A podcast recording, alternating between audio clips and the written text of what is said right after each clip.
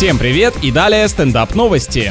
На бразильском пляже между незнакомцами случилась потасовка, в которой один из мужчин использовал крокодила в качестве оружия, размахивая им перед оппонентами. Может, собственно, претензия и была в том, что зверь находился без намордника, а хозяин, подобно владельцам собак, всеми силами пытался доказать, что он не кусается, он не кусается, посмотрите. Разнял драку береговой спасатель, после чего выяснилось, что маленький кайман оказался ничейным и просто попался под руку. Животное в итоге отпустили. Это даже более жестоко, чем когда твоя девушка начинает никому не нужный конфликт на пустом месте, и ты автоматически и невольно становишься его участником.